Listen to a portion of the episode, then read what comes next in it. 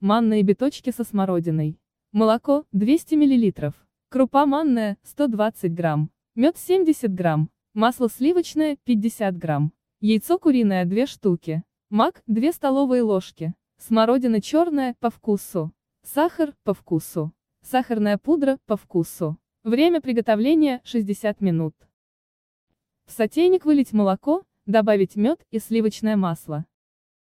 Прогреть молочно-медовую смесь на огне, но не доводить до кипения. Затем, помешивая, всыпать в молоко манную крупу. Получается густая манная смесь. Накрыть сотейник крышкой и оставить на слабом огне на 5 минут.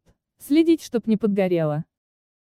Манку остудить, добавить 2 яйца и взбить миксером. Получилось манное тесто. Сделать панировку для биточков. Манку смешать с маком в равных пропорциях.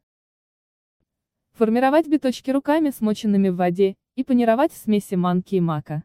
Обжарить биточки в раскаленном масле до золотистого цвета с двух сторон. Черную смородину посыпать сахаром по вкусу и прогреть в микроволновой печи 2 минуты. Образовавшимся смородиновым соусом полить биточки, посыпать сахарной пудрой и подать к столу. Приятного аппетита!